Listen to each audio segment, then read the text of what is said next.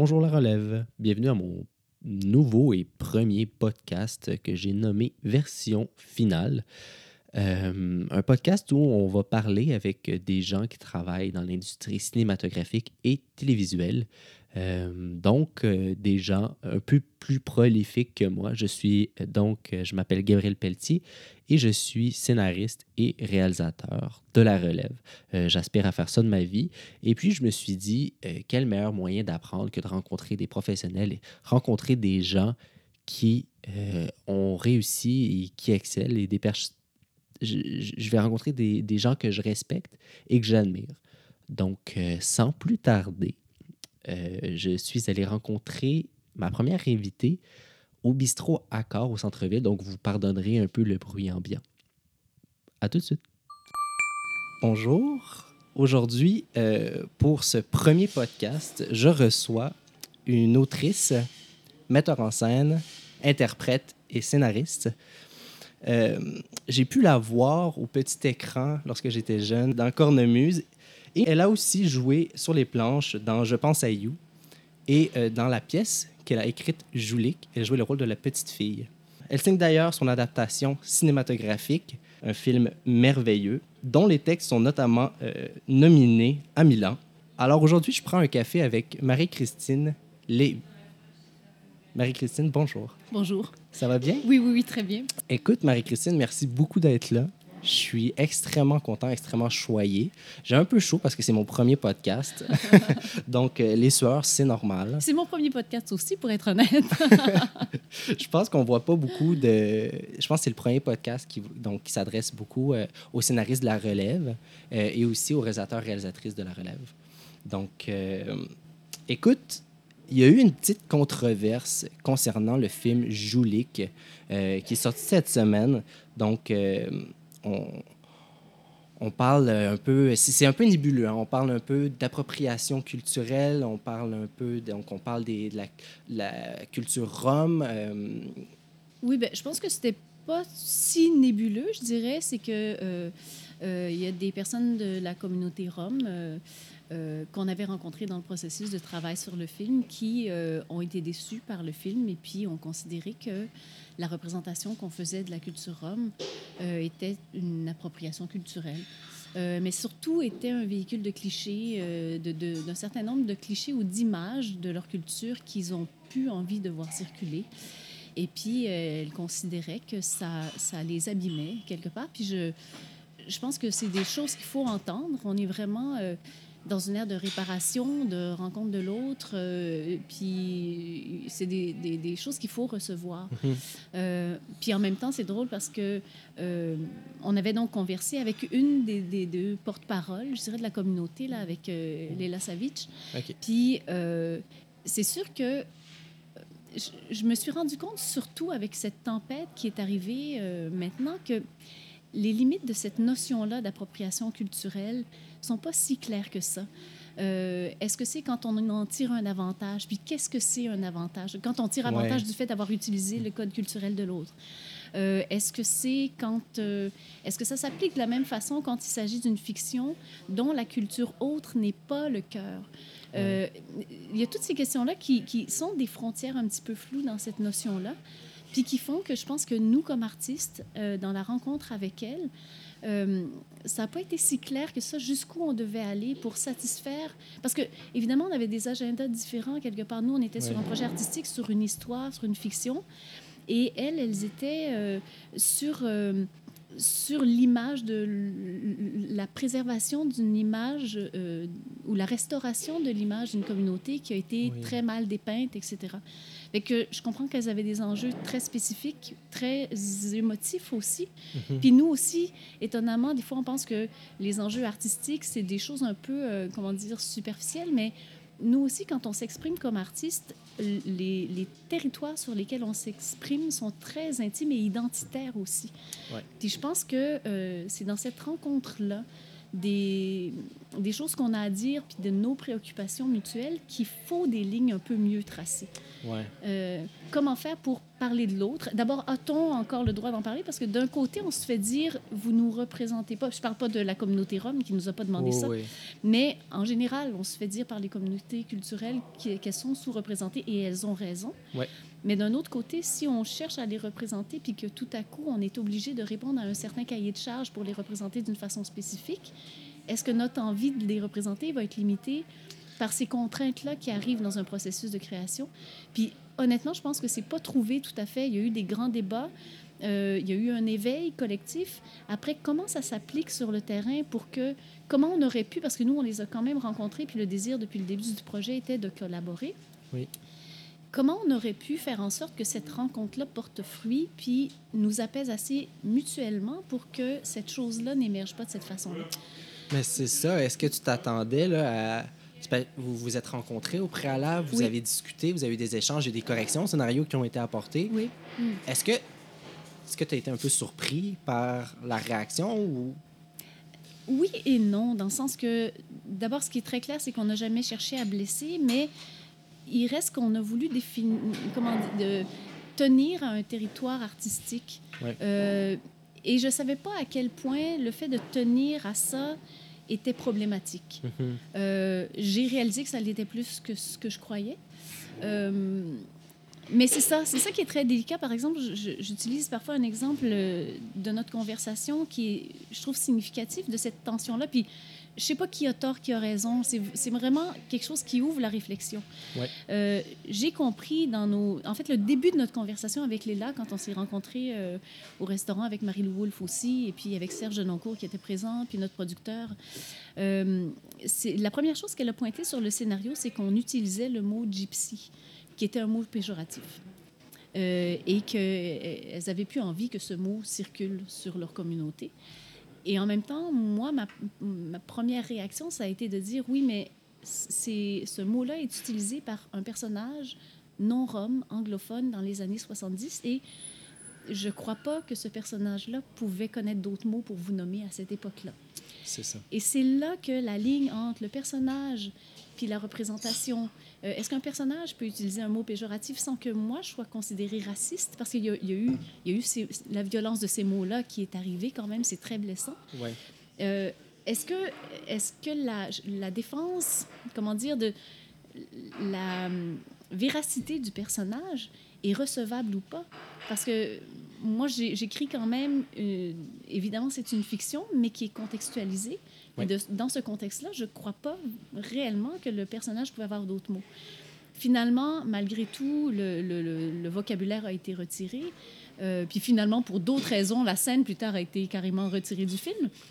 Mais c'est là que je me rends compte que ce débat n'est pas achevé sur qu'est-ce que j'ai le droit de défendre, moi, comme artiste, sur la- le réalisme aussi de mon personnage. Mhm. Qu'est-ce qui est personnage, puis qu'est-ce qui est représentation de la communauté aussi?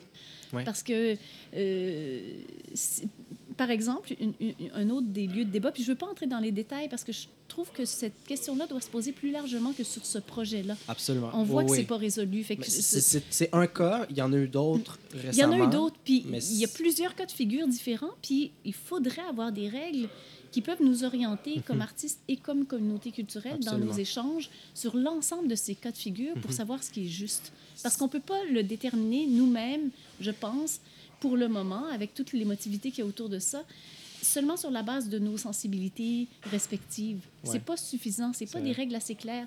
Moi, je ne sais pas non plus comme artiste, est-ce que je suis devant des gens qui ont une vision peut-être plus euh, stricte de la façon dont je dois les représenter ou est-ce que leur vision est vraiment représentative Mhm. de l'ensemble des perceptions de leur communauté? Ouais. Euh, est-ce que moi, je manque de souplesse? Est-ce qu'il y a quelqu'un qui peut me dire, quelque part, euh, servir de modérateur dans ce genre de rencontre-là pour nous indiquer quel est le comportement juste à avoir? Pour le moment, je pense qu'on est rendu là. Oui, peut-être. j'ai- Mm. Disons que j'ai pas eu d'œuvre qui a été exposée sur la place publique de cette manière-là, mais c'est clairement des réflexions euh, que je me pose dans ma création. En fait, je, je vais, si tu me permets, je vais sortir une citation euh, donc, que j'ai trouvée de toi euh, et qui m'a fait beaucoup réfléchir. Donc, ça va comme suit. Est-ce que je dois tout accepter en bloc ou ai-je encore un espace? Euh, donc, pour remettre en contexte, ça, c'est. on vous a donné des indications, euh, des, on vous a fait des demandes, puis je pense que ça résume très bien, c'est qu'est-ce que je fais de ces demandes-là. Est-ce- On vient d'en parler un petit peu, mais quel espace sens-tu avoir dans ta création? Mhm. Mais en fait, la question, c'est est-ce que notre rencontre est un espace de discussion et de négociation, Mhm. ou bien c'est un espace, puis on, on- on sent quand même dans le euh, l'ambiance sociale où on est en ce moment, je pense que des fois, pour qu'il y ait des changements majeurs, il faut aller de façon radicale Oui. d'un côté ou de l'autre. Mhm. Puis j'ai l'impression que là, il y a une condamnation sociale très, très vive de ce qui peut être appelé de l'appropriation culturelle. Ce qui est problématique en ce moment pour moi, c'est que euh, il n'y a pas de critères si clairs des contextes qui sont vraiment des contextes d'appropriation. Et ça se joue à si une population est offensée, si on est accusé d'appropriation, il n'y a pas de présomption d'innocence. Euh, Ouais. Dès que quelqu'un est blessé, alors on s'est approprié. Pour le moment, c'est comme ça que l'espace collectif et médiatique réagit un petit peu. Ouais. Euh, euh, je dis ça, c'est une généralisation quand même. là. Je pense qu'il y a eu certains points de vue nuancés, mais quand même, il y a quelque chose de. euh, c'est une attaque très, très forte en ce moment contre laquelle il y a très, très peu de défense, même si. parce que la notion d'appropriation culturelle, puis tout ça, on dirait que c'est au-delà de l'intention de l'artiste. hein. On s'entend bien que je peux même pas me défendre avec mon intention qui est de dénoncer un certain racisme. Puis on s'entend que le film, euh, il montre beaucoup plus le racisme euh, et la fermeture d'esprit de la famille québécoise, entre autres à travers la mère du personnage de Vera. On est essentiellement dans cette chose-là. Mhm. Mais euh, c'est comme si les intentions du film, s'il y a une population qui est abîmée par les images qu'on a décidé de, de donner, euh, elles sont pas une défense pour nous, quelque part. Donc, euh, Ouais. Ben, en fait, c'est peut-être quelque chose. ah, c'est- c'est, c'est- je, j'essaie, tu sais, je veux pas être trop politisé, puis j'aime bien euh, avoir, essayer d'avoir un regard euh, un peu extérieur, puis je, je suis plus quelqu'un qui observe, mais j'ai, il y a une tendance, oui, à dire si tu, je me sens blessé et cette sensation-là devient une vérité Mhm. par le fait que je la vive. tu sais. Oui. Mais c'est vrai que la sensation est une vérité, c'est ça. C'est ça. C'est juste euh, entre le fait que, ça, que la, la- la blessure soit vraie, moi, je, je pense qu'on peut jamais le nier. Est-ce que, est que parce que la blessure est vraie, Mhm. j'ai, euh, euh, ma faute est réelle? C'est ça la question, je Ouais. pense. en Écoute, c'est drôle. Ça me fait penser. euh, je, suis- ok, je suis hémophile, donc j'ai un problème de sang et de coagulation du sang. Ma petite sœur est en euh, troisième secondaire. Puis elle, avait- elle allait avoir un cours sur l'hémophilie en sciences. Et sa professeure, elle- l'a approché, lui a dit Si tu veux, tu n'es pas obligé d'assister au cours si ça te fait trop de peine. Mm. Euh, mais bon, peut-être ce professeur, elle veut pas mal faire, tu sais. Mais moi, ça m'a fait un peu rire. Un, de un, parce que c'est assez banal, puis c'est vraiment pas un drame dans, dans la Mhm. famille. Ça aurait pu l'être, Mhm. mais euh, est-ce qu'on. Tu sais, je trouvais ça drôle un peu quand même de dire tu, tu peux t'absenter du cours pour te protéger, tu sais. Oui. Mais est-ce que des fois, sais, autant la douleur, elle peut être réelle, autant des fois, elle peut être euh, importante, tu sais. Est-ce que Mhm. à, à- à trop se protéger, on devient encore plus sensible, tu sais? Mm. Euh, puis dans, dans le contexte de, de cette œuvre-là, ou ben, pas de, pas de l'œuvre en fait, mais de tout cette- ce sujet-là, cette discussion-là, est-ce que des fois on est un petit peu trop sensible? Je ne peux pas me prononcer là-dessus pour vrai parce que c'est vrai qu'il y a des populations qui ont une historique de blessures. Ouais. Puis est-ce que c'est trop, est-ce que c'est pas trop? Ça m'appartient vraiment pas de me prononcer là-dessus.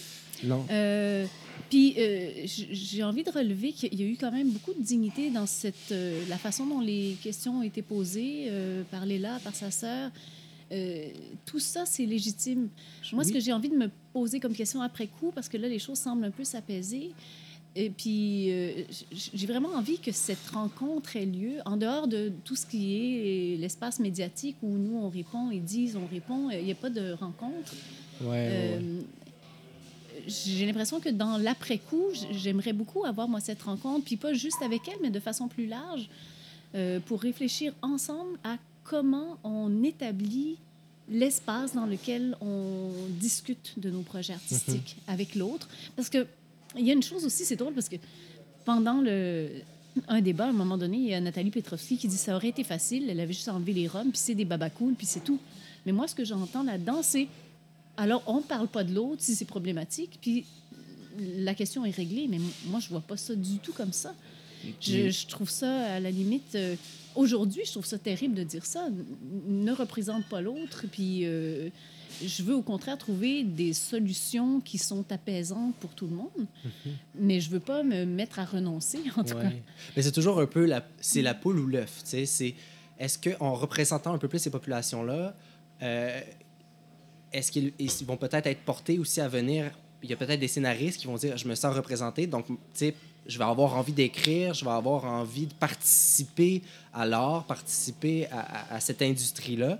Donc est-ce qu'on doit attendre que ces populations-là viennent écrire à leur sujet ou est-ce que c'est euh, peut-être aux gens un peu plus privilégiés, ceux qui sont déjà là, pour qui c'est plus facile participer à, les représenter pour qu'ensuite on, on puisse aller chercher des, des, des appelés. Donc, tu sais, Mm. en tout cas, il n'y a pas de réponse, je pense, mais la question Non, est mais par intéressante. contre, je pense que ce qu'il faudrait arriver à créer, c'est un espace où c'est pas plus facile pour moi de parler d'eux, par exemple. Ouais. Ça, c'est sûr. Là, oui, nous, on a un projet qui a été financé. Ça n'a pas été facile à financer pour on va en autant. reparler.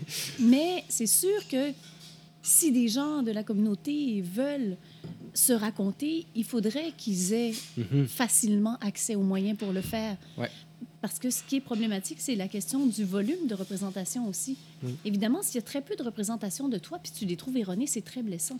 Mhm. Si toi, tu as eu la parole aussi, tu as pu avoir des moyens pour te représenter toi-même, puis qu'il existe une diversité de représentation, c'est probablement un sujet moins sensible. Oui, absolument. Pardon. Il n'y a pas de problème. Euh, ben, en- je me questionnais aussi au, au sujet vraiment euh, de la création, de, de la scénarisation dans, dans ton. euh, dans ce cas-ci, euh, on, on a critiqué un peu en disant que c'était très stéréotypé. Mhm. Mais pour nous, des fois, les stéréotypes ou les archétypes, c'est super utile, tu sais. Et, et c'est pas. Disons que dans Joulik, les Roms ne sont pas euh, là tout au long du film. Sais, On, on voit, on accède à la famille euh, donc de Rome une petite partie de ce film-là. Puis il faut être, c'est aussi c'est de la communication, il faut être efficace. Ouais. Il y a un Mhm. message qui doit passer rapidement. Euh, pour- comment tu t'as approché ça, toi, Mm. euh, dans le scénario, tu sais? Mais dans le scénario, moi, le travail que j'ai fait, c'est qu'au début, début, quand il y a été question que ça soit des Roms, parce que c'est ça, il y a une chose aussi, c'est que au théâtre, par exemple, on est dans un espace d'évocation qui est différent. Euh, c'est moins spécifique. Dans un scénario, à un moment donné, il faut que tu dises, on voit quelle image, on voit quoi, Mhm. c'est qui, que tu précises le contexte historique, etc., pour que les gens qui travaillent sur le film puissent avoir un ancrage pour l'esthétique, etc. Euh, alors que dans la pièce de théâtre, c'était plus ouvert, en fait. C'était euh, circassien, plus ou moins. On comprenait entre les lignes, on comprenait qu'il était nomade. C'était pas plus nommé que ça. Euh, fait que c'est- la question se posait pas de la même façon. Après ça, moi, ce que j'ai fait, donc, c'est que quand il a été question de concrétiser ça, puis moi, je voyais ça dans les années 70 au Québec, euh, je savais qu'il y avait des Roms au Québec, puis c'était pas une réalité très connue, puis ça m'a paru assez évident d'aller dans cette direction-là. Euh, à ce moment-là, je cherchais un petit peu des ressources. Euh, L'organisme Romanipé à Montréal n'existait pas encore, puis j'avais trouvé un organisme à Toronto. Euh, j'avais communiqué euh, avec eux là-bas, puis j'avais reçu un ou deux documents de recherche, un principalement sur lequel j'ai- je me suis basée pas mal, puis sinon j'ai travaillé sur la base de ce document-là assez exhaustif, puis sur la base de documentaires. Donc je suis pas allée chercher les fictions. Euh, puis donc, la plupart des choses que moi j'ai décrites dans le scénario, c'est des choses que j'ai vues dans des œuvres documentaires. Puis là, c'est là que c'est très délicat parce que il y a une, une artiste là, belge qui s'appelle Agnès Limbous qui dit le cliché, c'est ce qui nous rassemble. C'est que effectivement, si tu as deux scènes pour montrer une culture, il faut à la limite que tu ailles ben là, c'est là aussi que le vocabulaire, c'est pas si clair. Qu'est-ce qui est un cliché? Qu'est-ce qui est un particularisme? Euh, Ouais. euh, par exemple, la vraie question, je pense qu'il faudrait qu'on se pose quand les choses vont s'apaiser euh, avec euh, Daphina et Léla éventuellement, c'est comment je pourrais vous représenter dans un film euh, qui se passe dans les années 70 sans abîmer l'image de votre culture, mais pour qu'on vous reconnaisse? C'est C'est c'est ça. ça. Alors, euh, puis d'un côté, des fois, on se fait dire, ah oui, mais ça, c'est cliché. Puis d'un autre côté, on se fait dire, mais c'est un métier traditionnel. Mais si c'est une tradition, à quel moment ça devient un cliché? Puis à quel moment c'est une tradition? C'est toutes ces lignes-là qui sont pas si ça. clairement tracées. Puis Ouais. c'est difficile. Puis moi, je peux pas, je peux pas décider euh, quelque part. Euh, c'est sûr, c'est leur culture, elles en ont une connaissance Mhm. approfondie. En même temps, nous, nous, le film, il y avait un contexte aussi. C'était les années 70, c'est autre chose aussi. Mhm. Il y, a, il y a des choses qui ont changé euh, et dans notre façon à nous de nous vêtir et dans la leur, etc. Ouais. Et dans leur façon de, de, de, de vivre même à l'intérieur de la société canadienne. Fait que c'est ça. En tout cas, donc, euh, dans le scénario, il y avait euh, des images décrites qui étaient des images tirées de documentaires. Mais qui, Oui. qui, Mais qui documentaires schématiques aussi, C'est ça, les euh, documentaires aussi. Il y a plein de points de a vue documentaires selon les, les époques où ils ont été faits aussi. Ouais. Est-ce que en faisant un documentaire, on s'attache à ces Mhm. clichés-là parce que justement, c'est ça qui communique l'essence de la différence entre nous? Ouais. Euh, mais sinon, comment communiquer que c'est une autre culture? Oui. Et, en tout cas, mon point de vue, c'est que euh, peu importe, je pense que vous l'avez fait d'une manière qui est comme très, très, très respectable. Vous avez été proactif, vous avez, sais...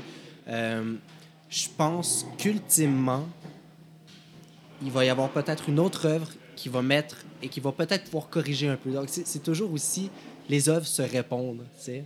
Euh, et puis là, vous, vous avez fait votre version, vous les avez représentées d'une certaine manière, sans... Tu puis au- au-delà des Roms, vous représentez aussi plus une, une idéal, une, une philosophie de vie, tu sais. c'est- Mais bon, je m'égare un peu. Éventuellement, il va y avoir une autre œuvre et qui va rectifier certains détails, qui va, qui va le montrer d'une autre manière. Puis ça va être l'addition, ça va être la somme de ces œuvres-là et éventuellement qui va dépeindre cette culture-là, puis qui va, qui va peut-être être un peu plus réaliste, puis un peu Mm. plus... euh, Puis peut-être aussi une œuvre dont ils sont le sujet, qui va pouvoir se pencher de façon beaucoup plus exhaustive sur Oui. leurs enjeux. Puis Ouais. je dis une œuvre, mais il faut que ce soit des œuvres, en fait. Parce Mhm. qu'à un moment donné, on peut pas... euh, on peut pas tout communiquer dans une non, œuvre. non, non. Euh, fait que oui, ce qu'on souhaite, c'est que euh, cette culture-là soit représentée dans plusieurs œuvres qui leur paraissent euh, justes par rapport à ce qu'ils ont envie de- d'exprimer, qui, qui, qui fassent état aussi de plusieurs époques. Ouais. Euh, c'est ça. Ultimement, on veut aller vers ça.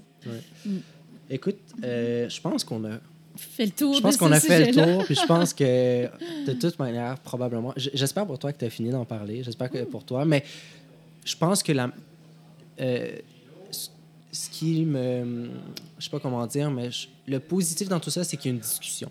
Mhm. Je pense que c'est ça qui est important. Puis ça s'est fait d'une manière de discussion, contrairement à, à- à d'autres événements du même type. Vous avez été proactive, euh, vous avez. euh, my God, j'ai juste le mot en anglais. Reach out, vous avez Mhm. tendu la main. Puis euh, continuons d'en parler, Mhm. mais pas ici. pas maintenant. On a plein d'autres choses Oui, à parce que moi, parler. j'ai pas envie pour moi que le sujet soit clos, dans le sens que j'ai vraiment envie qu'on trouve des façons de fonctionner. Parce qu'en création, moi, un de mes sujets de fond, c'est le rapport à l'autre. Euh, mon père est vietnamien. Il y a quelque chose de mon identité qui est construit sur cette tension identitaire entre euh, Ouais. une culture et une autre. Donc, il y a toujours un ou une autre, dans, en tout cas dans la plupart de ce que j'écris. Fait qu'il faut vraiment que je sache comment j'a- j'ai le droit de le faire de façon légitime, en gardant une certaine liberté à travers Ouais. tout ça, mais en étant respectueuse. Pour moi, ces balises-là sont essentielles et je les ai pas encore. Marie-Christine, elle était comment quand elle était petite? Ah, Parce que tu, tu mets en scène une, une jeune Lilou qui est fascinante, intelligente, brillante. euh, on le voit dans ses yeux, elle a les yeux. L'actrice aussi, elle est, elle est merveilleuse, mais elle est empreinte une intelligence qui va jusqu'à nous faire rire. Tellement on, on est déconcerté, elle nous débalance constamment. Euh, alors, Marie-Christine, elle était comment quand elle était jeune? Je sais pas.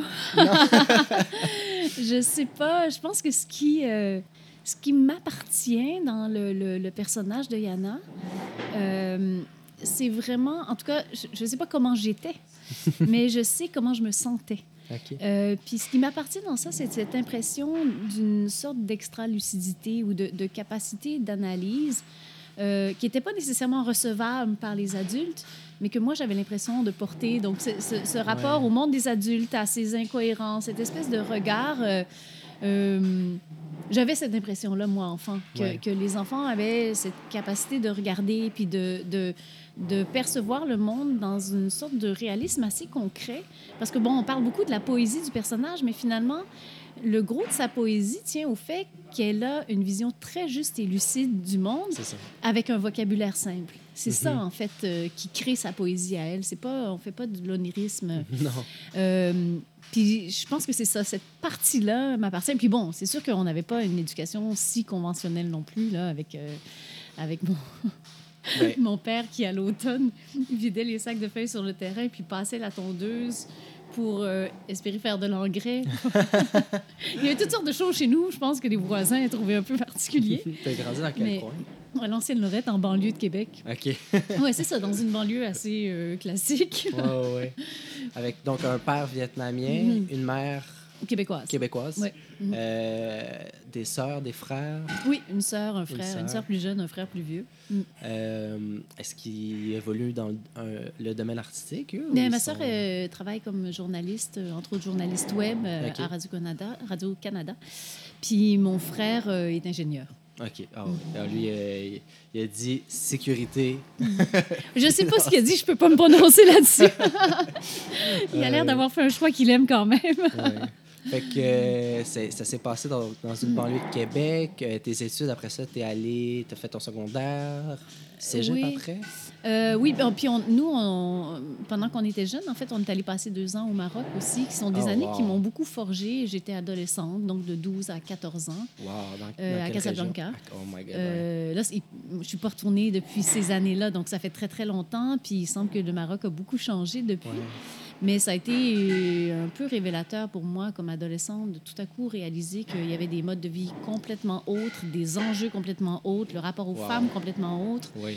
Euh, puis je, je parle pas du tout de... de- de- je parle pas du tout du rapport d'autorité euh, puis du rapport d'égalité. Je parle pas de ça. Je, je parle de ce que c'était euh, être une femme là-bas pour plein d'autres raisons aussi. euh, puis de, de l'étonnante petite liberté aussi qui débarque Mhm. entre les femmes dans le territoire privilégié féminin. C'est des choses que moi, j'avais pas vues, que j'ai vues plus tard après chez mes tantes vietnamiennes, mais cette espèce de solidarité particulière de femmes puis de vitalité qui émerge chez les femmes entre elles. C'est euh, intéressant. C'est vraiment quelque chose de particulier. Mm. Oh my God. Hey, je- pour vrai, le Maroc, c'est c'est ma prochaine destination avec ma blonde. On en parle là, depuis. euh, Là, écoute, d'autres genres d'investissements, mais un investissement, investir dans ce voyage-là aussi, c'est- ça Mm. peut tellement t'apporter. Puis je pense, à ce qui paraît, c'est le, le pays de, de, de, de toutes les vues, de tous les paysages. De, à ce qui paraît, c'est merveilleux. Mm. Wow, deux ans. oui, ça, ça a donc dû être formateur. Oui, peu. oui, absolument. Ouais. Euh, Puis après ça, donc, l'adolescence, deux ans au Maroc. Après ça, on est revenu. tu as fait des études euh, en thé- au théâtre? Euh, en oui, théâtre? au Conservatoire de théâtre à Québec, en fait. Est-ce que tu t'attendais depuis longtemps à faire du cinéma? Est-ce que c'est quelque chose que tu voyais ou ça s'est comme présenté? euh? Ça s'est présenté. euh, en fait, le théâtre a vraiment été beaucoup ma zone d'écriture. Euh, c'est drôle parce que moi, j'ai un, un rapport au- à l'écriture qui est très auditif, en fait. Euh, puis quand, quand j'étais jeune, d'ailleurs, mon, mon grand-père, je me rappelle d'un moment où je, je, je crois que je ne devais pas savoir encore très bien parler parce que je me rappelle plus de la sensation d'une voix que des mots. Mais euh, je me rappelle de m'être fait lire euh, à voix haute des choses, puis de la vibration, du rapport à la vibration d'une Wow, voix du rapport physique à ça. Puis euh, pour moi, le mot vient avec cette vibration-là quelque part. Fait que le mot écrit pour être dit, euh, qui est le mot du théâtre, Ouais. euh, était vraiment important. En tout cas, c'est- vite devenu naturel d'aller vers cette écriture-là pour moi, l'écriture dr- dramatique. Puis je me rappelle même que mon père, parce que mon père étant vietnamien, il voulait aussi euh, parfaire son français et tout ça. Puis euh, il était très euh, amoureux des grandes œuvres littéraires françaises. Puis quand on était jeune, dans le salon, il lisait tout haut. euh, des romans, de la poésie. euh, il y avait des disques aussi, La Voix de l'auteur à l'époque. euh, Albert Camus lisant l'étranger, des trucs comme ça. C'est qui- c'est mieux qu'LCN euh, Hmm. en continu. c'est vraiment mieux. Wow, ben, écoute, ça, c'est Mm. c'est sûr que ça, ça sème une graine. hein. Mhm. Puis le cinéma, c'est arrivé tard. En fait, c'est arrivé euh, carrément par mon agente qui, en voyant Joulik, a eu envie d'a- d'aller le, proposer à une productrice. Euh, c'était pas un désir que j'avais nommé. En même temps, je voyais très bien pourquoi ça pourrait devenir cinématographique comme objet. Mais euh, en même temps, c'est un code que je connaissais pas du tout. Pour moi, le code théâtral, puis encore dans le processus, j'ai pu le constater beaucoup, le code théâtral, c'est un code d'une liberté formelle incroyable. Ouais. Puis beaucoup de monde dirait que c'est la même chose au cinéma, mais il y a l'enjeu de l'argent au cinéma C'est- complètement qui, différent. qui joue sur cette liberté-là. Complètement différent. Mais, euh, mais donc, c'est ça, le code théâtral, euh, ce que je nomme, ça existe. euh, toutes les formes peuvent exister, vraiment au niveau du, du mot, des types de narration, etc. L'espace que prend la narration. J'ai pas vu Joulik au théâtre. Euh, je, fais mon meilleur culpa. Je suis pas la personne qui voit le plus, qui écoute le plus de théâtre, qui va euh, pas écouter, mais qui va consommer le plus de théâtre. Euh, donc j'ai pas vu Joulik. Puis je me demandais c'était quoi la plus grande différence entre Joulik sur scène versus Joulik maintenant, donc dans son entité cinématographique? Mhm. Euh, ben, Joulik, sur scène, reposait sur beaucoup plus de narration du personnage euh, de la petite, là, qui s'appelait pas Ouais. encore Yana à l'époque. Euh, C'était vraiment construit comme une longue narration enchâssée de moments de dialogue. Ben, il y avait quand même des bons moments de dialogue, des, des longues scènes, mais quand même, le fil conducteur de tout ça était la narration. On a gardé l'esprit de ça quand même dans le film, absolument. Mais c'est sûr qu'au cinéma, euh, une voix aussi présente, ça aurait pas été possible, ça aurait été lourd. En plus, apporté par une vraie enfant, c'est Mhm. c'est différent aussi. Fait qu'il fallait vraiment réaménager pour garder, pour moi, la, la qualité de ce regard-là quand même. euh, Ouais.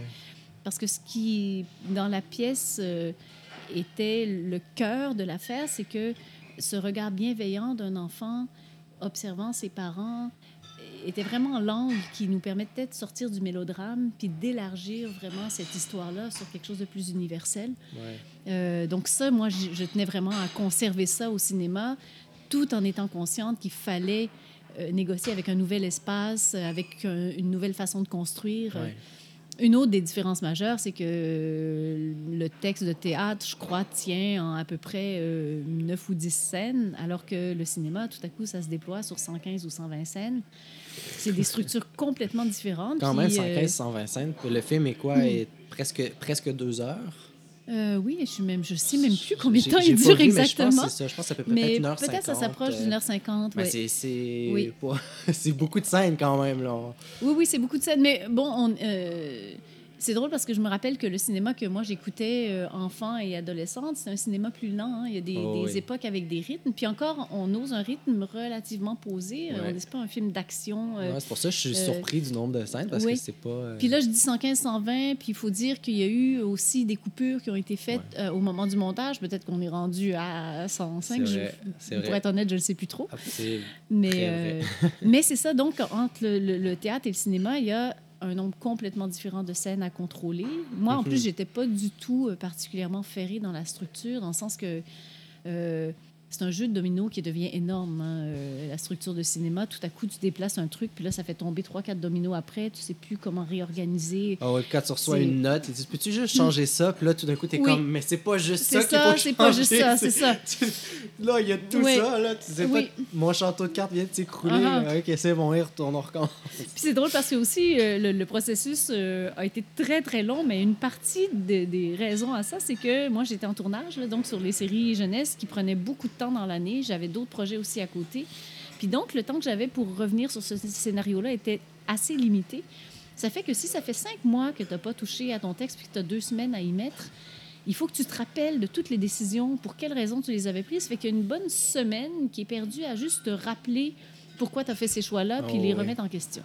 Fait que... euh, Est-ce qu'il y avait quelqu'un qui, qui était là un peu pour t'assister en script édition ou qui t'offrait peut-être ce regard-là externe pour sais, juste les... Euh, ben, il y a personne qui peut nous offrir ce regard-là, de nous rappeler pourquoi on a fait ces choix-là pour recommencer. J'avais, j'étais accompagnée, par exemple, euh, surtout, en fait, j'avais commencé avec une première productrice, euh, Danielle Fontaine, avec qui j'ai fait un bout de chemin. Puis, par hasard, elle, elle a été recrutée dans la famille de euh, téléfiction. Puis, Ouais. donc, tranquillement, le, le projet a été relayé à Annie Blais, qui a été vraiment ma partenaire de travail pendant dix ans. Euh, puis, euh, j'ai travaillé avec euh, Pierre-Yves Bernard sur, Ouais. comme conseiller à la scénarisation et après avec Michel Touga. Euh, puis, donc, il y avait cette présence-là d'un interlocuteur avec qui échanger, euh, beaucoup sur les enjeux émotifs, beaucoup sur euh, pourquoi ça exactement. Hein? C'était beaucoup de longues discussions hyper riches sur qui sont-ils, quel est leur passé? Ouais. C'était vraiment un échange très, très stimulant avec Pierre-Yves sur euh, le- comment les personnages peuvent se déployer parce qu'il fallait aussi euh, les amener à vivre. Dans la pièce de théâtre, par exemple, l'enfant dit Mes parents s'aiment comme des fous. C'est pas comme ça qu'elle formulait ça, mais il reste que à partir du moment où ton personnage principal en narration te dit ça, tu pas besoin de le montrer au théâtre. Euh, au cinéma, t'es mieux de le montrer que de le dire. Ouais. Fait que comment ils s'aiment, qu'est-ce qu'on voit pour montrer qu'ils s'aiment, euh, Ouais, etc. absolument. Tout ça, il fallait que ça se développe. Donc, il y a eu cette longue période-là de, de- pour permettre aux choses de se déployer. Ouais, ouais. Euh, Puis, il y a eu un moment, euh, je pense, qui est un peu important dans ma tête, à moi, dans le processus, c'est que euh, à un moment du processus, j'avais l'impression que finalement, dans le travail d'adaptation du théâtre vers le cinéma, une des actions que j'étais obligée de poser, c'était de, de retirer l'espace imaginaire au spectateur. Parce que dans le théâtre, j'évoque, Ouais. puis chacun se fait son image. Au cinéma, je dois préciser. Puis moi, je je fais le geste comme ça, là, ben, Ouais. d'un rapprochement, parce que j'avais l'impression d'un effet d'entonnoir. De tout à coup, il y avait plein de possibilités pour le spectateur de théâtre, puis j'en choisis une pour le spectateur de cinéma. Ouais. Après ça, évidemment, Marie-Lou va s'approprier ça. Puis Mhm. il y a probablement ce que j'appelle une possibilité, c'est une possibilité relativement large, mais il reste que j'avais l'impression qu'une partie de mon travail était fermante. Euh, puis il a fallu vraiment que je que dans ma tête quelque chose se passe pour que je comprenne à quel endroit je pouvais recréer cet espace de liberté pour le spectateur, Ouais. même dans un, un univers où je donnais des images très spécifiques. Mhm. Ça s'est passé à travers le paysage, à travers le rapport au temps, au silence, à la lumière et tout ça dans l'écriture. Mais ça, ce processus-là de, de réappropriation de l'espace de liberté, il a vraiment fallu le traverser. Ouais. Mais on- Peut-être à défaut, mais on considère souvent le, scénario comme un.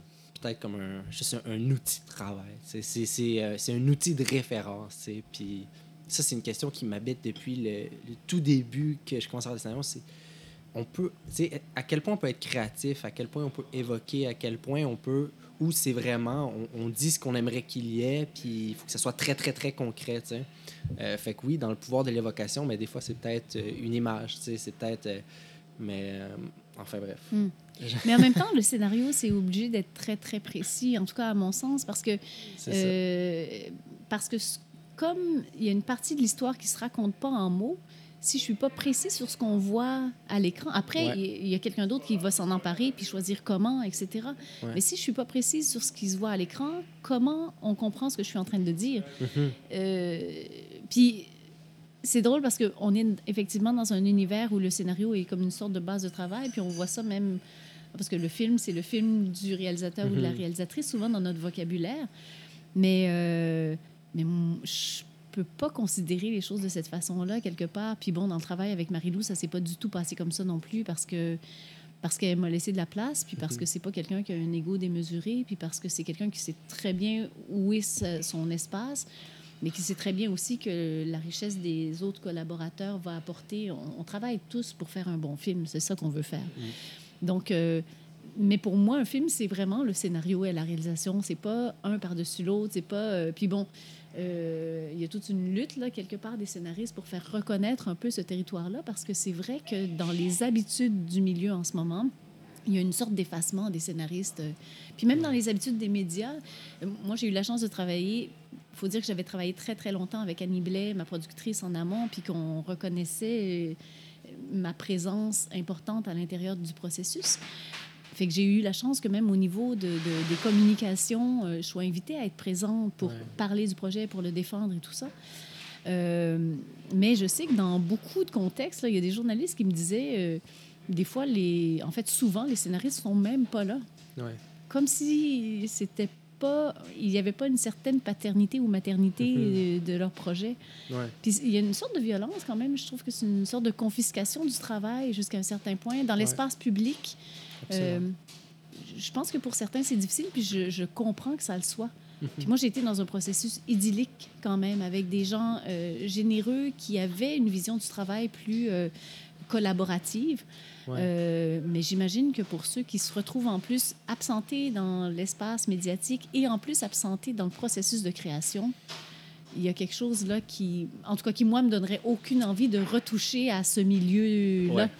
Alors que là, je me dis, j'ai envie encore d'écrire des scénarios parce que j'ai été dans une famille de créateurs ça. formidables. Mais c'est ce que tu mentionnais euh, sur scène lors de la présentation du projet, à la, pr- euh, du film à la première, tu sais, que vous avez eu, euh, vous avez pu travailler de concert, les, les- les trois femmes ensemble, euh, pour vraiment pour travailler pour le projet. Mhm. Puis euh, j'écoutais ça, j'étais comme, wow, Mhm. c'est le fun, c'est vraiment le fun. C'est, ça a dû être une, vraiment une belle expérience. Euh, par contre, tu as aussi mentionné à ce moment-là que ça n'a pas toujours été facile, pas au sein de l'équipe, mais personnellement, là, passer à travers, euh, je pense que tu as mentionné, peut-être même un, un moment donné, c'était comme, je vais, j'abandonne ce Ah oui. projet-là. Oui, ben, ça n'a pas été facile. Je dirais euh, pas du tout euh, émotivement ou professionnellement. C'est juste que sur la durée, quand on a eu les refus à un moment donné de la SODEC, parce que ça a quand même pris quatre dépôts pour avoir l'argent, on avait eu l'argent au, au premier dépôt chez Téléfilm, puis ça en a pris quatre à la SODEC. Puis comme ça faisait déjà plusieurs années avec Annie Blais qu'on développait, je lui ai dit, écoute Annie, tu as vraiment le droit de trouver que vous avez mis assez d'énergie puis de temps sur ce projet-là. OK. Euh, c'est ça qui a été Ouais. puis je, je considère pas que c'était difficile, mais c'était de lui ouvrir la porte à. tu sais, Moi, je- on a travaillé ensemble. C'est une productrice qui a été extrêmement loyale sur la durée, qui a jamais abandonné le projet. Mais je trouvais ça sain de lui dire écoute, si tu as l'impression d'avoir fait le tour puis qu'on n'y arrivera pas, tu as le droit. Puis elle n'a pas lâché. Puis elle a pas lâché. elle a cru. Qu'est-ce- quand tu as dit ça, qu'est-ce qu'elle t'a dit?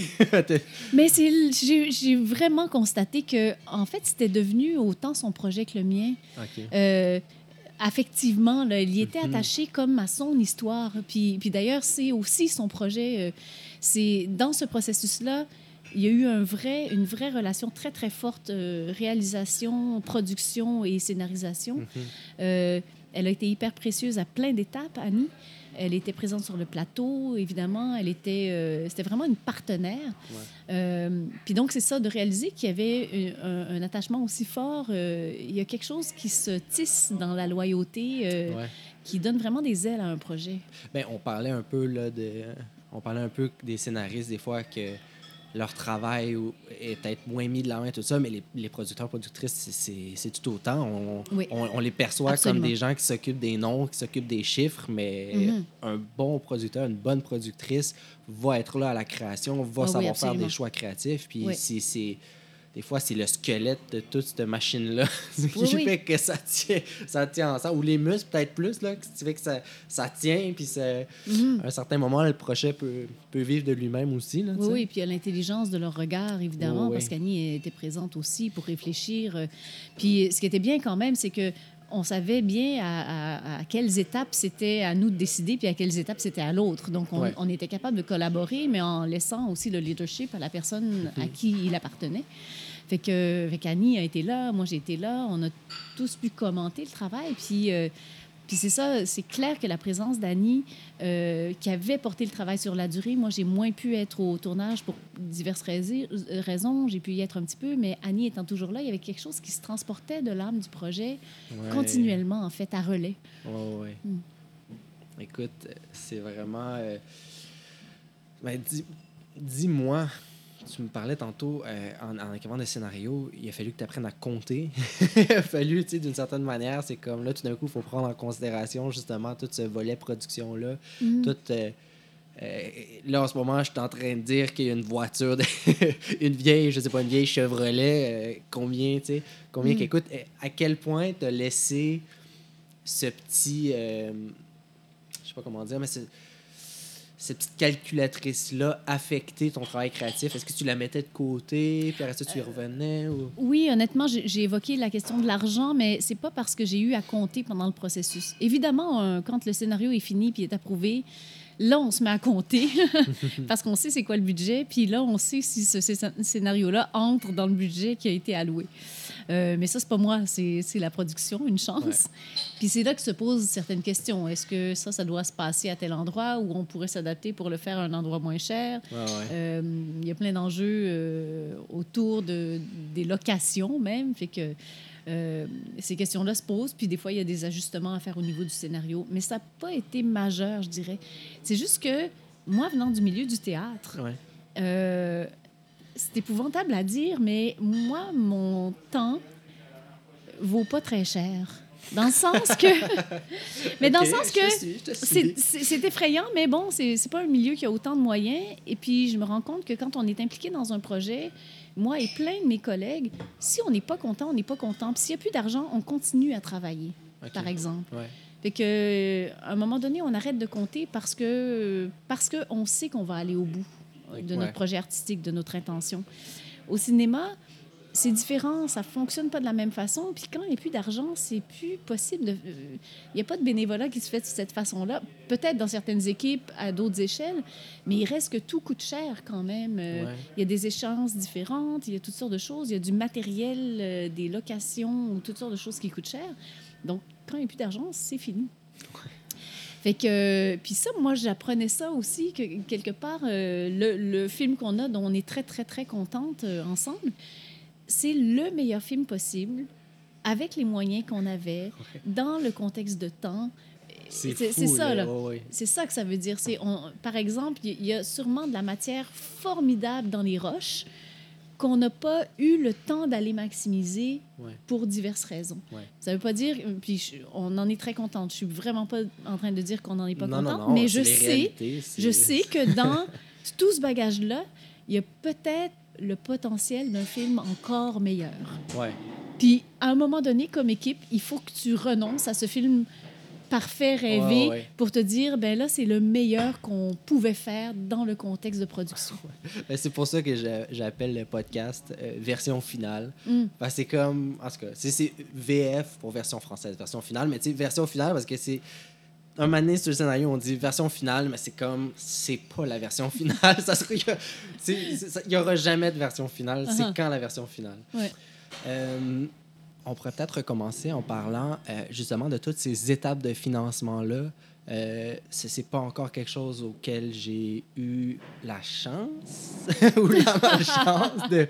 On sait pas comment appeler ça. Ouais, c'est ça. Euh, puis qui, c'est- qui est très, très, très particulier au contexte canadien aussi. Donc, euh, on, on finance pas nos films de la même manière qu'ailleurs dans le monde. Euh, je pense que tu l'as vécu à la dure, peut-être. Euh, tu tu m'en parlais un peu? C'est quoi les moments les plus importants de ce processus-là? Puis peut-être comment ça l'a nourri aussi le film, puis que ça l'a forgé de la manière qui est rendue maintenant. Mhm. Euh, mais déjà, j'ai pas une grosse expérience hein, de ces, ces processus de financement-là. C'est mon seul. qui a été long. Euh, mais c'est sûr que le financement, c'est une étape à la fois qui est hyper stimulante parce que euh, tu, déposes, tu déposes ton dossier tout à coup. Euh, tu t'assures que tout ça est cohérent. Il y a la présence de la réalisation qui vient euh, se juxtaposer à ce qui a été fait. Euh, il, y a, il y a toutes sortes de bon, des synopsis et des choses où, où tu résumes la pensée, puis tu t'assures qu'elle est assez claire dans ta tête, puis dans le Mhm. scénario pour être résumée. Ouais. Donc ça, c'est des étapes très stimulantes. C'est des étapes stimulantes aussi d'avoir un premier regard complètement extérieur, professionnel sur le projet. Euh, je pense que ce qui était euh, très particulier dans notre cas, c'est le coup de cœur qu'il y a eu à Téléfilm au point de financer un premier, au premier dépôt un scénario de quelqu'un de pas connu. Euh, et au contraire, les quatre dépôts que ça a pris à la SODEC. Puis ce qui a été particulier aussi, c'est que premier dépôt, on a eu des très, très bons commentaires. Même que la conversation, de façon un peu troublante, euh, il y avait quelqu'un qui avait dit plus ou moins euh, le, le cinéma québécois a besoin de paroles fortes, etc. Je ne m'inquiète pas pour Joulik. Ça, c'est une Hmm. personne à la table qui devait regarder le dossier. hein. C'est un peu rassurant, mais on n'a pas eu l'argent. Ah, bon. Dépôt suivant, euh, il y a un contexte assez particulier. Il y a, je pense, qu'il y a eu un changement de date et il y a plus de dépôts euh, que prévu. Ça devient un petit peu incontrôlable. Et il demande à des gens, je crois que c'était des lecteurs externes, de trier si, c'est, si ce dossier-là doit être analysé ou pas. On n'est même pas jugé assez bon pour être analysé. OK, fait, Fait que vous là, êtes les retrouvés messages- dans cette... Oui, euh, on s'est ok. retrouvés là-dedans. Donc, deuxième dépôt, même pas analysé, puis à la limite, presque sous prétexte que notre projet n'était pas très bon. Fait que, contradiction quand même, là, euh, reçu au premier dépôt à Téléfilm, deuxième dépôt, euh, euh, premier dépôt à la SODEC, quand même assez bon commentaire. Deuxième dépôt à la SODEC, Tout ça a l'air d'être à peu près nul. Euh, troisième dépôt refusé Mhm. et invité quand même au quatrième. OK. Euh, Mais ça a dû quand même être un coup... Un, un, un coup OK, c'est pas bon, c'est bon, c'est pas bon? Est-ce que C'est un peu déstabilisant. question? Ben, c'est sûr qu'une chance qu'on avait eu la réponse positive de Téléfilm et le soutien de Téléfilm sur la durée, parce que Mhm. d'une fois à l'autre, il fallait qu'ils nous gardent l'enveloppe. Ouais. Si, si eux euh, partaient parce qu'on avait des refus, ils auraient pu se mettre à douter aussi. Ouais. Euh, puis ça, ça a été hyper précieux pour nous. D'abord, d'avoir leur aval, leur confiance si rapidement, mais aussi qu'ils ils nous la maintiennent, cette confiance-là, malgré tous ces événements avec la SODEC qui auraient pu nous la faire perdre. Ouais.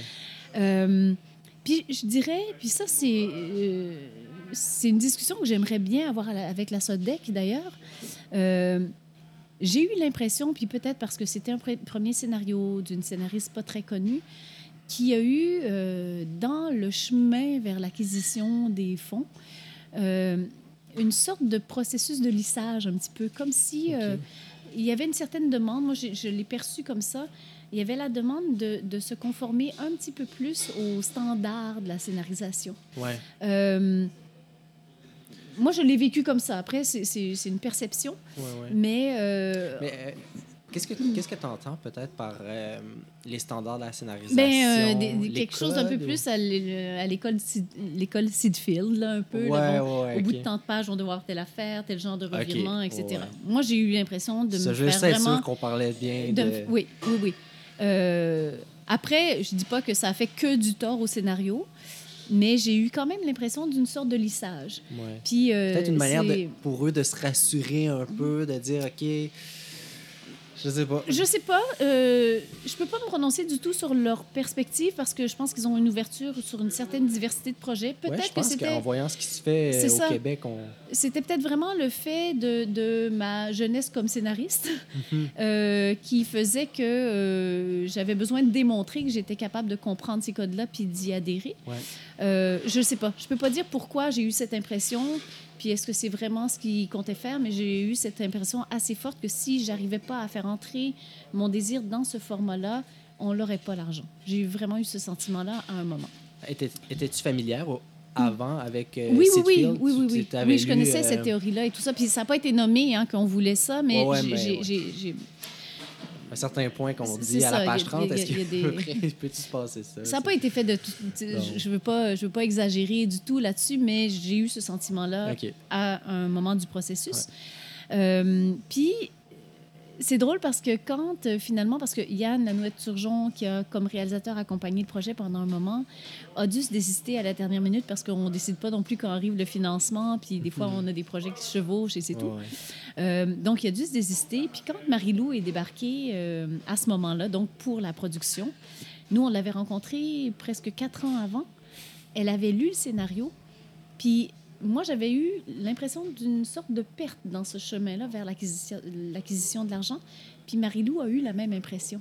OK. Elle dit, je, je, je l'aime encore, votre projet, mais j'avais eu un plus gros coup de cœur pour le scénario que j'avais lu il y a quatre ans.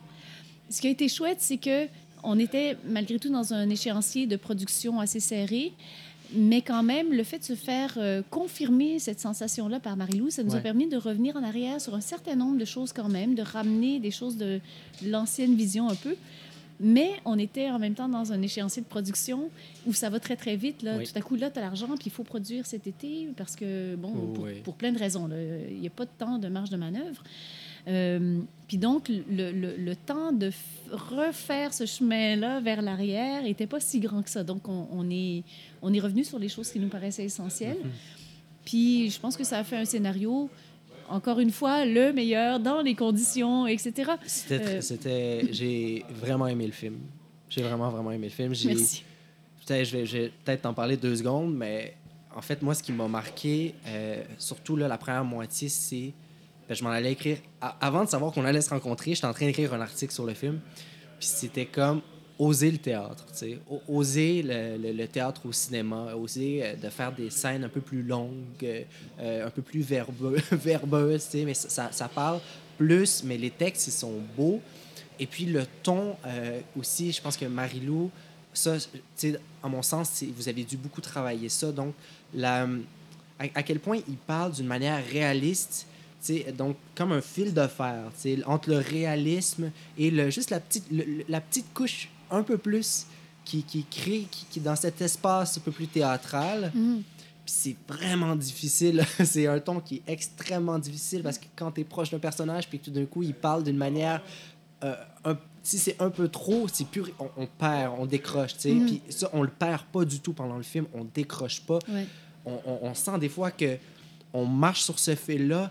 Des fois, j'avais peur, tu sais, parce que j'ai déjà été déçu par d'autres œuvres ou par le- la télé, des fois, ou peu importe. J'avais peur et jamais j'ai été Mm. perdu. Le ton est juste du début à la fin. Euh, et en tout cas, j'ai Mm. j'ai vraiment aimé ça. Mais dans ce cas-ci, moi, je, je parlerais moins de théâtralité que de stylisation. Parce que Oui, je pense ah, que ben oui, euh, ce qui fait que c'est cohérent puis qu'on décroche pas avec quelque chose qui est un peu plus écrit, c'est aussi que Marilou, euh, elle a travaillé avec ça pour accompagner ça, une esthétique qui est à la fois subtile, mais à la fois euh, très léchée, stylisée. Fait Mhm. Ouais. que tout à coup, il y a une cohérence dans l'accumulation de ces couches-là Mm. qui fait que ça fonctionne. Euh, tout son travail sur la palette de couleurs, euh, Ouais. qu'on ne remarque pas concrètement, mais qu'on ressent comme spectateur, qui fait que l'image qu'on a, c'est pas tout à fait une image réaliste, c'est une image qui assume une stylisation qui peut porter aussi ce genre d'écriture. Ouais. C'est cette cohérence-là dans, dans le Mhm. travail qu'elle a fait avec le scénario, puis cette vraie rencontre-là, je pense, qui fait que ça Ouais. fonctionne. Euh, Il y a beaucoup de sa mise en scène aussi qui, qui, qui aide. Des fois, c'est, on prend un. c'est pas trop découpé parfois. Et- et Je veux dire, c'est un film qui est très vivant, ça change beaucoup, mais j'ai, j'ai une scène en tout cas qui me reste, c'est le moment où donc le, le- le personnage du père et la grand-mère se confrontent enfin. Euh, elle l'a mis en scène avec une certaine retenue. Mhm. Et c'est là que j'ai trouvé que ça ça l'a permis au texte de prendre un peu plus d'espace. Mhm. dans ce- Puis, puis, en tout cas, j'ai j'ai vraiment trouvé ça super bien fait. Euh, mais donc, est-ce que cet élément-là, est-ce qu'au niveau de ce style-là, c'est un peu ce qui s'était perdu ou c'était plus au niveau, à travers la structure euh, du récit? Excuse-moi, j'ai comme fait un. Oui, c'est ça, j'ai- fait un gros flashback. Je suis Mm. revenu sur le dans les, les- le financement. Donc, quand Marilou est revenue Ah, sur le oui, projet, oui. est-ce que Mm. c'est ce, stylisme, ce, ce style-là qui s'était perdu ou ça, ça s'est toujours resté, euh, cette plume-là qui était très particulière? Oui, c'est pas ça qui, qui avait changé tant que un côté plus échevelé, un peu plus euh, libre dans la structure, je dirais, qui correspondait, à mon sens, un peu plus à l'état des personnages. Donc, l'espèce de fil qu'on, tisse tout le temps de cause à effet d'une Ouais. scène à l'autre, puis chaque scène qui se construit sur celle d'avant, Ouais. puis qui donne une impression de linéari- linéarité Mhm. quand même relative. C'est très efficace. Mais moi, j'aimais bien être dans une structure un peu plus échevelée qui correspondait à l'état plus sauvage de mes personnages. Hmm. Euh, c'est un peu ça qui, qui, qui s'était euh, lissé, à mon sens, en cours de route. Après, euh, c'est ça, je, je- je trouve qu'il y a eu des bénéfices à ce processus-là. Ça a permis d'approfondir certains personnages, etc. Mhm. Fait que je suis pas du tout en train de dire que, que euh, c'est un processus qui a été euh, néfaste au projet. Mais il faut essayer de retrouver l'espace de liberté juste Mhm. encore là pour... euh, Mais la création, des fois, c'est de l'exploration aussi. Oui. C'est comme on, on explore une avenue, puis Ouais. après ça, ah, bon, tout d'un coup, c'est un cul-de-sac, on revient, Mhm. c'est pas grave. Puis après ça, on est, on est nourri par ce, ce petit voyage-là. mhm. Euh, Écoute, je pense que j'aurais des questions à l'infini. j'ai comme. J'ai beaucoup, beaucoup, beaucoup de questions. Euh, mais tu es chargé, tu as un horaire. Euh, en fait, euh, j'aimerais savoir, as-tu d'autres projets que Julie en cours? Euh, sur, sur quoi tu travailles ces, ces temps-ci? Puis le, le, le futur de Marie-Christine ressemble à quoi? Hmm. Euh, en ce moment, j'ai une pièce de théâtre jeune public. Euh, jeune public, pour moi, c'est adolescent et adulte, en fait, à partir de 12 ans, euh, qui traite du rapport père-fils en contexte d'immigration avec euh, Sacha Samar, qui est un collègue et ami avec qui je travaille depuis longtemps, puis Alexandre euh, Nachi. OK. Euh, puis, c'est ça. Donc, il y a ça qui est en tournée, qu'on- accompagne beaucoup. Il y a Je cherche une maison qui vous ressemble, qui est une pièce sur Pauline Julien et Gérald Godin, Ouais. avec Catherine Allard, qui chante magnifiquement bien, euh, qui est en tournée en ce moment. Puis sinon, en termes d'écriture, je travaille avec euh, Sacha Samar aussi sur une comédie romantique. Génial. Euh, puis c'est drôle parce que c'est vraiment pas un genre que je pensais aborder un jour. Avec les mêmes producteurs, avec Téléfiction, euh, sur une comédie romantique à Montréal sur fond d'immigration. Puis sinon, je travaille sur un projet de théâtre jeune public encore sur, sur la différence et sur euh, la parentalité défaillante, en fait. OK. Euh, qu'est-ce qu'on est comme parent devant un enfant qui répond pas à toutes nos attentes? Comment notre façon d'être avec lui ou elle lui donne des signes qu'il n'est pas satisfaisant, quel impact ça peut avoir sur le développement de cet enfant? Mhm. Euh, c'est toutes ces questions-là qui se posent autour de la différence d'un enfant. Écoute, je vais te suivre. tu m'as acheté avec Julie, puis maintenant, je vais consommer abondamment tes créations. Il va falloir aller au théâtre alors. Et voilà, et voilà. Non, il n'y a aucun problème. C'est... On... Dans ma tête, c'est toujours une question de temps, mais j'ai tellement de temps libre. Il faut juste que j'y aille, il faut juste que je m'informe plus. On dirait que des fois, c'est aussi une question d'accès. La seule promotion que je vois, ce serait dans le métro, tu sais. Puis souvent, j'en vois, mais là, je suis comme, ah, il faut que j'y aille, il faut que je m'en rappelle, j'oublie. Je suis, fait que c'est, il faut que je me trouve une méthode pour mettre ça à mon horaire, puis y aller. Euh, alors, euh, as-tu des dates peut-être? Est-ce que là- Demain, demain? Écoute, demain, oui, demain après-midi à la Maison Théâtre, il y a le spectacle Fils de quoi là, sur la relation père-fils en contexte d'immigration. Donc, demain, Demain à pour, 15 h. pour les gens qui entendront le podcast, c'était hier, il est trop tard, je suis Ah oui, désolé. je suis désolé, vous avez tout manqué. Euh, mais demain, oui, à 15h. Écoute, donc à la Maison Théâtre, Oui, c'est pour les c'est la pièce pour c'est euh, la pièce à partir de, de, de 12 ans. Ouais. Écoute, Mais c'est aussi pour les adultes, très honnêtement. Pense que les adultes y trouvent leur compte. Ben, les, euh, j'ai écrit en fait pour. euh, j'ai fait mon stage pour Max et Livia Mm. euh, à VRAC TV, donc en télé-jeunesse, mais encore là, c'est, télé-jeunesse, mais on écrit pas juste pour les jeunes, Mm. tu sais. C'est, je pense que tout le monde y trouve son, son compte, puis les jeunes sont plus intelligents qu'on, on veut leur laisser. euh, Oui, en fait, moi, quand je travaille pour le jeune public, je travaille exactement comme La pour les adultes. voilà. En fait, je- j'adapte pas du tout ni le style, ni les questions. Euh, les raisons pour lesquelles je vais dire qu'une pièce est une pièce jeune public, c'est souvent parce que le sujet peut parfaitement s'adresser à eux. C'est pour ça que d'ailleurs, ce- Ouais. cette pièce-là, Fils de quoi, c'est un rapport père-fils. Donc, c'est l'espèce de négociation identitaire entre un père et son fils. Puis c'est des questions qui se posent tellement à l'adolescence qu'on s'est dit, ben, en tout cas, assurément, ils peuvent être un bon public de ça. Mais on n'a pas du tout travaillé en création en pensant à l'âge du public. On a travaillé de façon cohérente autour de notre sujet, avec nos outils de mise en scène. Je pense que c'est ce qu'on retient de Lilou, c'est que l'intelligence, elle est présente, elle est là. Je veux dire, on- lucidité de l'enfance, je pense euh, qu'il faut peut-être qu'on se qu'on se réapproprie, euh, il faut qu'on on les écoute un peu plus. Mhm. Puis euh, ils ont beaucoup, beaucoup, beaucoup à nous apprendre. En tout cas, le film m'a appris beaucoup, m'a donné un peu de recul sur, sur, sur moi-même, sur, mon, sur ma vie, et je vais retourner l'écouter suite à notre conversation. Ça, c'est sûr et certain. Merci. Euh, en terminant, euh, étant donné qu'on s'adresse principalement à des, à des gens qui voudraient faire de la scénarisation, qui voudraient faire du cinéma, de la télé, tu viens de passer te- te- ton baptême de feu. Euh, As-tu un petit conseil? Qu'est-ce que tu aurais aimé savoir en commençant? La première fois que tu t'es assis? Est-ce que tu aurais lu cette film? Avoir su? non, mais ça, je l'avais déjà lu. tu l'avais déjà lu? Oui, oui, c'était pas ça qui était. euh, Mais je sais pas, je pense que la seule, le seul vrai conseil, puis je suis pas très bonne pour donner des conseils, mais c'est l'intégrité. euh. L'intégrité par rapport à ce qu'on a l'intention de dire, l'intégrité par rapport au processus. Puis, je dirais peut-être aussi le, la confiance dans les partenaires. Mhm. Euh, évidemment, il faut trouver les bons. hein. On ne peut pas se créer de la confiance pour des gens qui ne méritent pas. Mais, mais c'est très important d'avoir un noyau fort, solidaire. C'est des processus, des processus qui sont très, très exigeants. Si on n'a pas une équipe formidable, ça peut être usant, ça, ça doit être terrible. Ouais. Euh, c'est hyper important d'être appuyé. Donc, trouver les bonnes personnes. Trouver les bonnes personnes qui y croient vraiment. Il va probablement y avoir quelques erreurs. Oui, Ou si on, est chanceux, comme, comme, Comme toi. moi, finalement. Écoute, euh, Marie-Christine, merci beaucoup.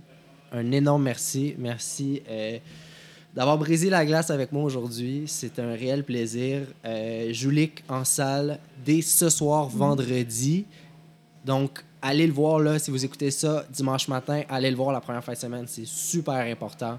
Euh, courez voir ce film-là. Vous allez être enchanté. Vous allez en sortir le peut-être un peu troublé, mais assurément, moi j'avais le sourire jusqu'aux lèvres, j'étais ému.